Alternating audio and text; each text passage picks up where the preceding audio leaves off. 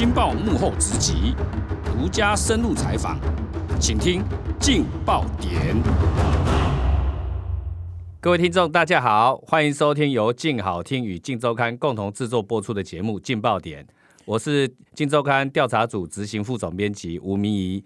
今天特别邀请记者林俊宏来上我们节目。林俊宏，哎，各位听众，大家好，我是劲周刊调查组记者林俊宏。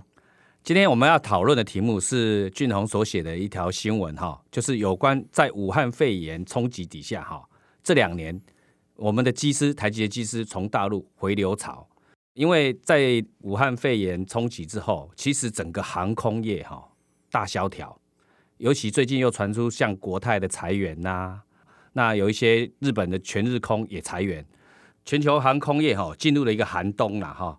今年哈，整个全球航空的损失就将近八百四十亿美金哦，非常的大。但是台湾的长龙跟华航却赚钱，所以这个现象哈，一个逆差。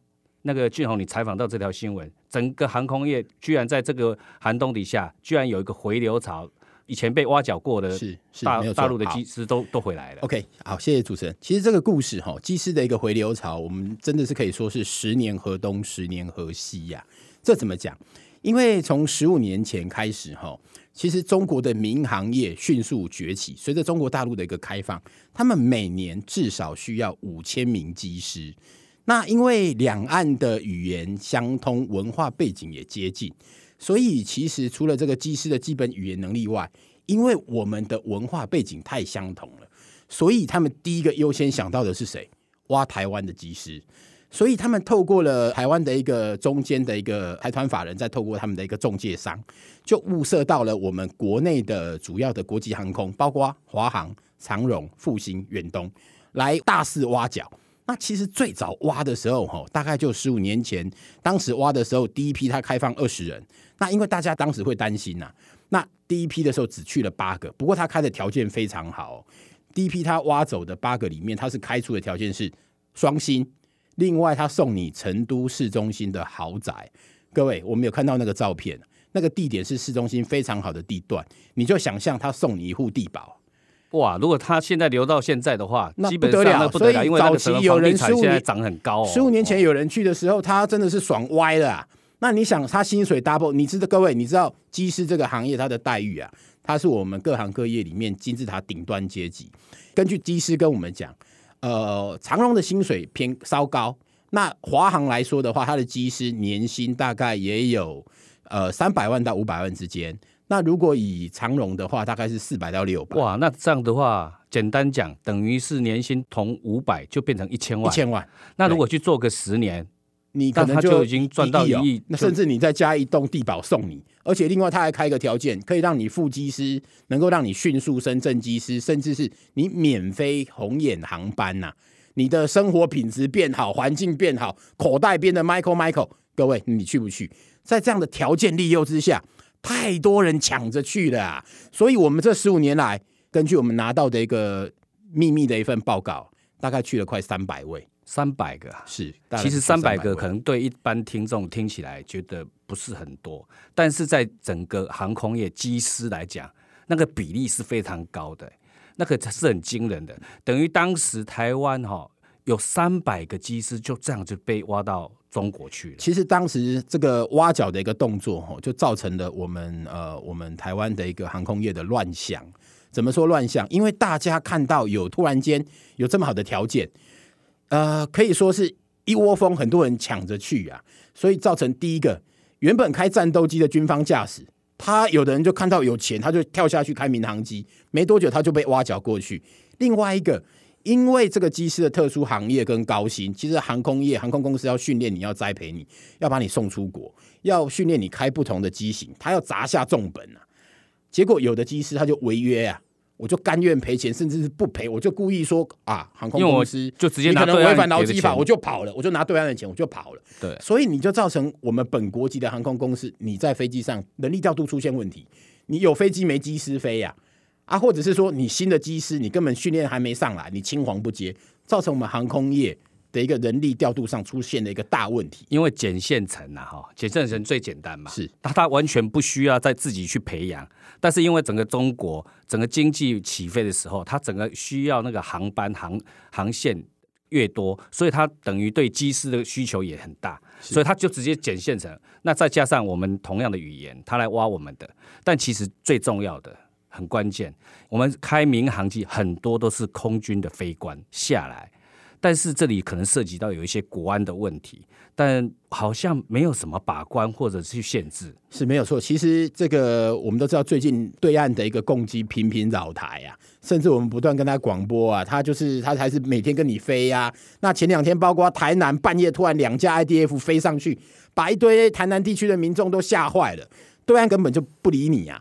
那因为军方的一个战斗机飞行员，他对我们国军的一个基地啦，或者是导弹布置的位置，他他都非常的清楚。那各位想象，如果你就这样子成为民航机被他挖角吸收过去的话，我举四川航空在二零零六年呢一个例子给各位听。当时哈国台办中共国台办的一个主任张志军呢，他曾经到四川航空视察，他在川航的一个董事长总经理陪同下，他去看台籍机师啊。那台籍机师当时就排排站，那他就问了其中一位王姓的一个从华航过去的一个机长，问他说：“哎，过来这边几年了？适应了吗？”啊，当然他是用四川话问他了。啊啊，他就跟这个呃张志军讲说：“我我祖籍内江啊，啊，我本来就会讲四川话。”结果两个人讲着讲着用四川话聊起来了。啊，这不是统战吗？啊，所以我们毫无这个敌我安全的一个意识啊。那你这些，如果你本来就是非。这个战斗机的驾驶，你这样过去之后，你很容易久而久之，你除了金钱上的利诱、情感上的利诱，你会被他吸收啊。其实哈，这个要情收哈，他们大陆的话，他需要透过什么吗？他只要透过这样子挖角的动作，他就会很轻易的把我们知道很多机密的飞航上面很多机密的资讯的这些飞官，直接挖到对岸去，就可以去飞，而且。他一定很知道我们台湾目前整个防空飞航的一些部件，而且整个航空上面的一些机密，他会对我们空防上的一个优势跟弱势种种的这个空防，他会比一般人会更为清楚、更为了解。那其实据我们的了解，这也不是说政府到底有没有方法可以管制，以目前看起来啦是毫无管制的。但是我据我的了解，我看了一下这个《两岸人民关系条例》里面的第三十五条。其实这个有修法，在几年前有修法，有针对这个台湾人民到对岸去工作的人力中介部分有做限制，它不是报备，是限制。那主管机关，我的了解是行政院劳委会。不过从这个机师诶被引荐到对岸工作的例子看起来，看起来政府在这个部分是没有具体的落实，也没有积极的作为。那我觉得在这个国安的考量上。这个我们应该可以有更进一步的立法上的一个规范，尤其另外一个以去年哈在南韩，南韩也同样发生了机师跳槽到中国的状况。那当时他们的呃国会议员就咨询这个南韩的国土安全部，那请他们提出数据。那根据他们国土安全部提出来，从二零一四年到二零一九年里面，他们发现有四百八十个机师跳槽，那其中有八成一样都是高薪被挖角到中国。那南韩的这个国会，他们就警觉到说，这个机师跳槽，其实它对航空业会造成严重的冲击，因为就如同我们前面主持人刚也提到，这个我们根本机师你青黄不接，来不及训练，航线的部件跟对于你这个航空器飞机的的飞行安全都会产生冲击，所以不止对国安有冲击，连飞安哈都会有很大的影响，是，而且会造成很多当时在挖角过程中哈。就是良莠不齐嘛，哈，等于把本来在台湾飞航里面可能要被淘汰的机师，好，或者出了哪些问题的机师，他可能也挖过去，那造成了很多乱象。这个可不可以跟我们分享一下？确实没有错。其实，在二零一五年的时候，就曾经被踢爆过这个，因为人力中介公司哈，这个市场中介机师算是比较寡占市场。曾经有过有在台湾只有具有副机师资格的被推荐到对岸，却变成正机师。当然啦，你不好的飞行员丢到对岸，在两岸有敌对状态下，这到底是不是一件好事？但是基于这个人权上啦，我想这种事情还是不能发生的，因为乘客的权益还是要第一优先来考量。那这样的状况其实不止这样的一个案例，那曾经有过哈，这个华航有一位机师啊，那他因为跟这个购物天后传出婚外情，被妻子抓奸啊，这新闻当时我们就不断的写啊，啊不止我啦，啊大家都不断的写，那。华航航空公司当然就基于这个乘客的考量，飞安啊，啊怕万一你飞机开开出事怎么办？所以叫他停飞，啊他也同意啊，啊停飞过还给他底薪八万块，哎各位你在家里有没有每天八万块？他月薪二十万啊，少了飞行的十二万，另外底薪八万块，照说生活还过得很好啊，还不错哈，哎还不错很好啊。如果我不工作，我们我们副总每个月给我八万块。那我也不用在这里讲啊，我没有那个钱给你。啊。但是其实哈，他这日子过得好，但是他还不知足，他偷偷去跟四川航空签约啊，啊被华航抓到，哦华航当然很不爽啊，哎我训练你那么久，哎。啊我停飞我一个月给你八万，你说走就走啊，啊但告他，告了之后一审赢啊，啊判他这个这个机师跑掉这个判赔一百六十九万，但是听说他最近又偷偷回到国内了。啊，除了这个例子，这个其实还有别的啊。这只是一个例子，冰山一角的一个例子。我听你讲哈，还有一个比较夸张的是，他有酒驾的记录被抓过。是，其实诶，曾经有一位是也是这个战斗机飞行员，他姓欧啦。他本来在两千零三年的时候是飞 F 五一战斗机，那因为台美军事交流，他被送到美国去做这个呃战术演练。结果他在美国，他因为传出酒驾，被美军的基地的这个。保全人员拦住，后来发生口角。那通报回台湾之后，他就就被叫回来啦。后来就被当时的这个呃空军总司令李天宇啊，就请他只好就办理退伍了啊。但他不服了，他有提出申诉，申诉还是没过。后来他就转飞到民华航去了啊。后来又跳槽到川航。那根据我们掌握的资料，他在前几年的时候，他飞到加拿大温哥华的时候，他去一些娱乐场所了，就喝酒闹事。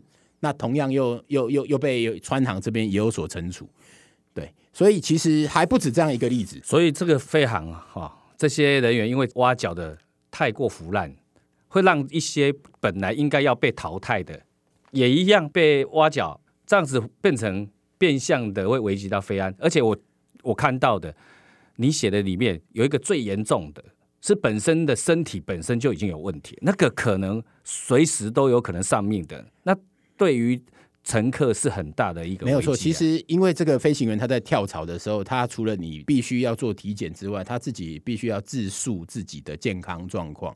那其中有一位这个机师要打算跳槽中国的民航业的时候，他在自述的报告里面哈，他就有提到他有长期从三十几岁就服用某一种药物。那这个药物根据我们进一步我们问了谷歌先生之后，我们一查，哎呀不得了啊，是心血管疾病的药啊。各位，你如果有心血管疾病，你怕不怕会突然血管爆掉？怕不怕会突然猝死？那尤其是他是开飞机的，那其实我们对于机师的健康、身体健康状况要求要求都非常严格啊，应该比地面的还要严格。他们除了这个体态身形啊，就是常常都要健康检查，甚至还要笔试口试。你多久没有飞的话，可能还要再回来训练。一台飞机一上去就是几百个乘客的性命啊！是啊。那现在这个有吃这个心血管疾病药物的这一位技师啊，他现在在飞商务专机啦。飞商务专机其实当然载的人是少很多啦，但是这个重要性叫 very very important。那这个不是已经不是用这个人数能够决定这个事态严重这个轻重的。他其实他我们俊宏有采访到，他其实他是飞某一个大老板。的私人飞机，这个就有空再跟你们私底下讲了。哦，这个有空打电话到那私底下讲。这样子的话，哈，本身那一个大老板他可能也不知道，但是因为这个这部分的有关这边各资哈，他是被隐匿的。当然，因为所以当时当时在中介的过程中，其实一定出现了一些问题嘛，哈。他照理讲，应该身体健康检查或各种健康的一些文件，他应该要如实的呈报啦。但是他好像被隐匿了，所以他其实他自己吃这个药哈，你如果你在一般的健康检查里面，比如说我现在就做你一般健康，你你是你是不会发现他有吃这个药了。那那当然，他填的这个英文名字，如果你不再进一步，你不能做书面审核嘛？你如果只是书面审核，那我看过，哎，医院检查都没问题，我就改。但是你在自述药物的部分，其实应该要再更进一步去做追踪啊。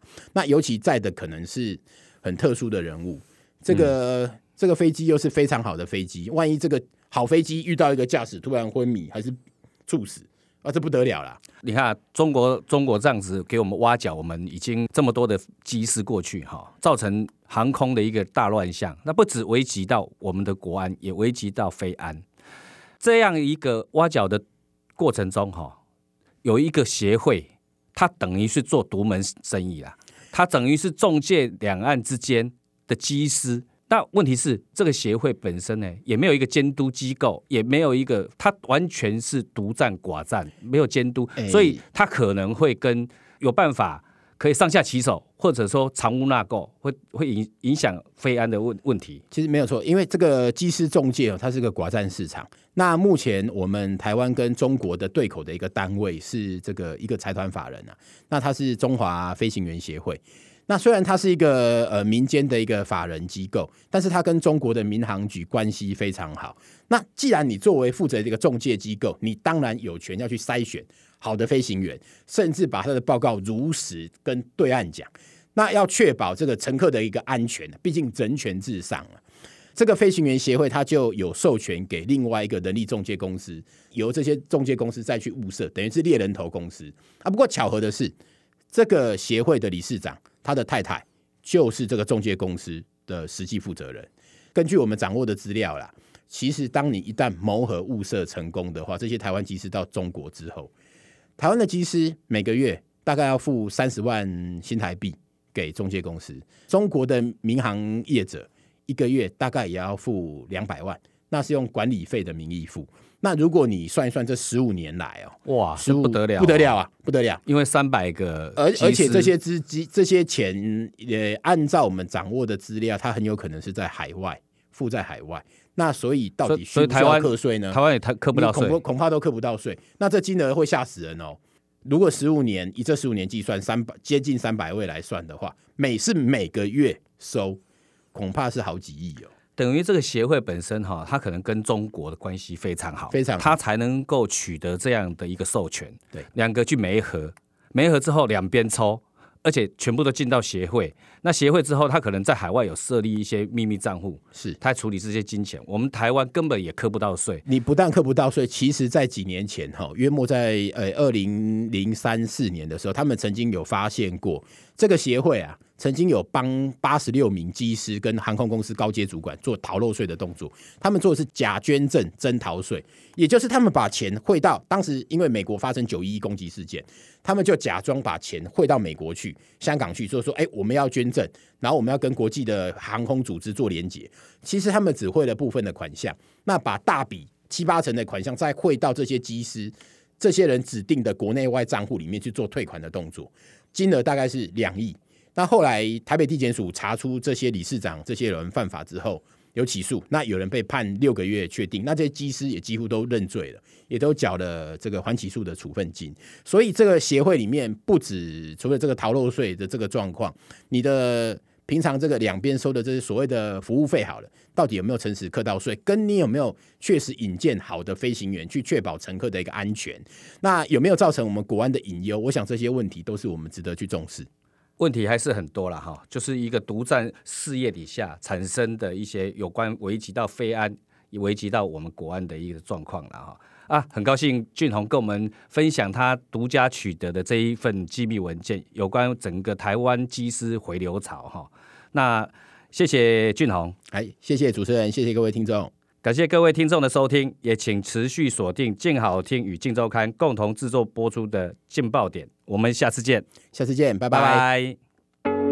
想听爱听，就在静好听。